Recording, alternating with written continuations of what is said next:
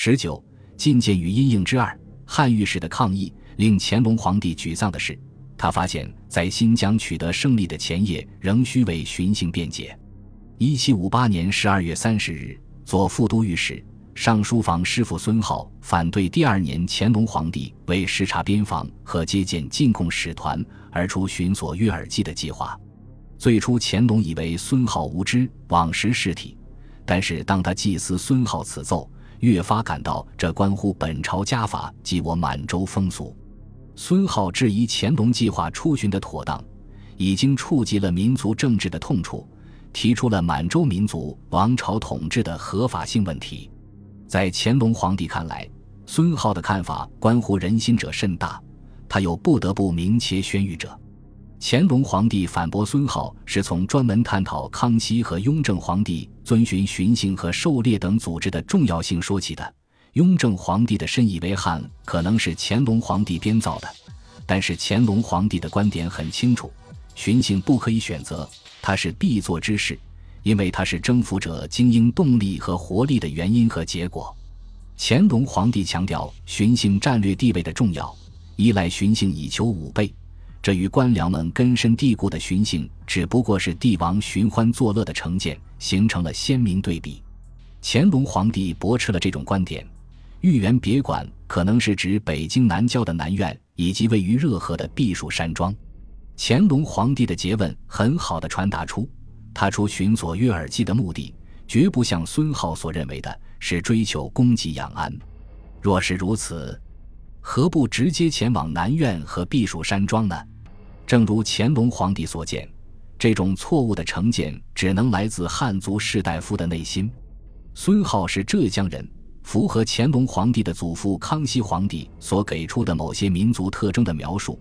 乾隆皇帝言辞中带有民族的蔑视，孙浩未能理解乾隆皇帝所提出的出巡所约尔济的更广义战略和军事目的。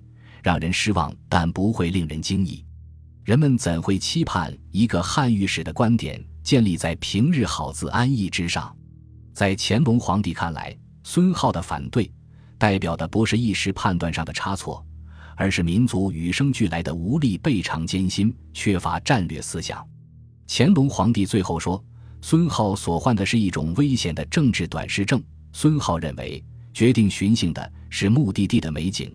乾隆皇帝对此怒不可遏，这样的一种成见显得含有文化和地域的沙文主义意味，最终曲解了他的巡幸动机。具有讽刺意义的是，对于南巡的这种解释似是而非，因为乾隆皇帝自己就对游览做了安排，既是具有性别意义的活动，也是他向皇太后尽孝的一种标志。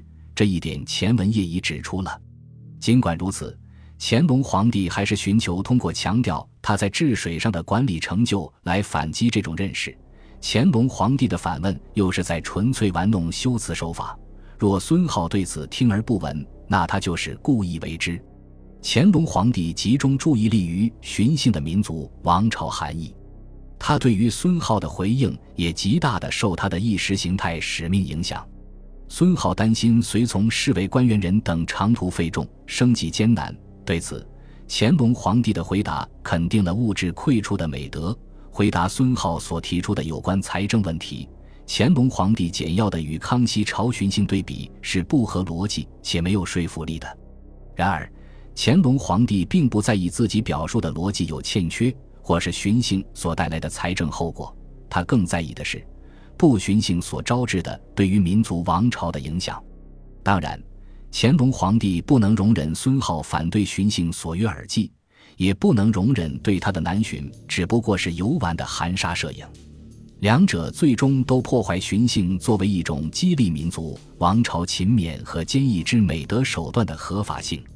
最后，乾隆皇帝将孙浩的反对理解为意将使其人尽往淳朴扶秦之旧俗，而唯见染汉人陋习，人人颓废自安。